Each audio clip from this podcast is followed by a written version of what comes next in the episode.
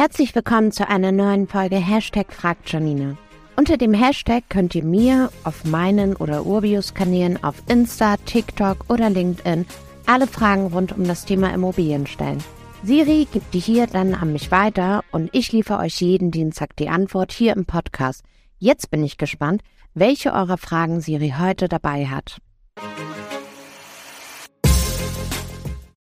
Hallo Janina, was ist im Hausgeld enthalten?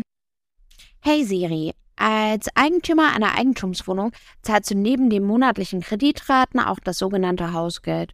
Das Hausgeld deckt sämtliche laufende Kosten ab, die im Zusammenhang mit der Eigentümergemeinschaft anfallen. Hier sind einige Posten, die im Hausgeld äh, enthalten sein können.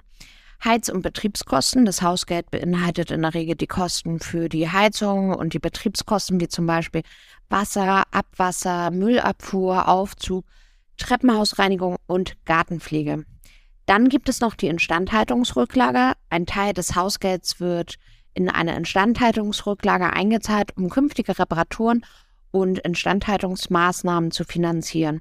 Die Höhe der Instandhaltungsrücklage ist in der Teilungserklärung festgelegt und kann von Wohnung zu Wohnung tatsächlich auch unterschiedlich sein. Verwaltungskosten, die Verwaltung der Eigentümergemeinschaft wird oft von einem professionellen Verwalter übernommen. Die Kosten für die Verwaltung sind im Hausgeld in der Regel mit enthalten.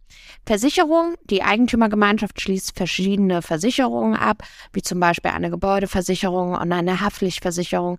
Die Kosten für diese Versicherung sind ebenso enthalten. Dann gibt es noch Sonderumlagen. Wenn unvorhergesehene Reparaturen anfallen oder größere Investitionen geplant sind, kann eine Sonderumlage beschlossen werden und das wird dann zusätzlich zum Hausgeld von den Eigentümern selbst gezahlt. Es ist wichtig, das Hausgeld und seine Bestandteile genau zu kennen, um sich finanziell nicht zu übernehmen. Wenn du Fragen zum Hausgeld hast, kannst du dich an den Verwalter oder den Verwaltungsbeirat wenden und bei Urbio findest du immer eine Aufstellung der Kosten. Hiervon sind die meisten auf deine Mieter oder Mieterin umlegbar. Danke, Janina. Bald habe ich sicher weitere Fragen an dich.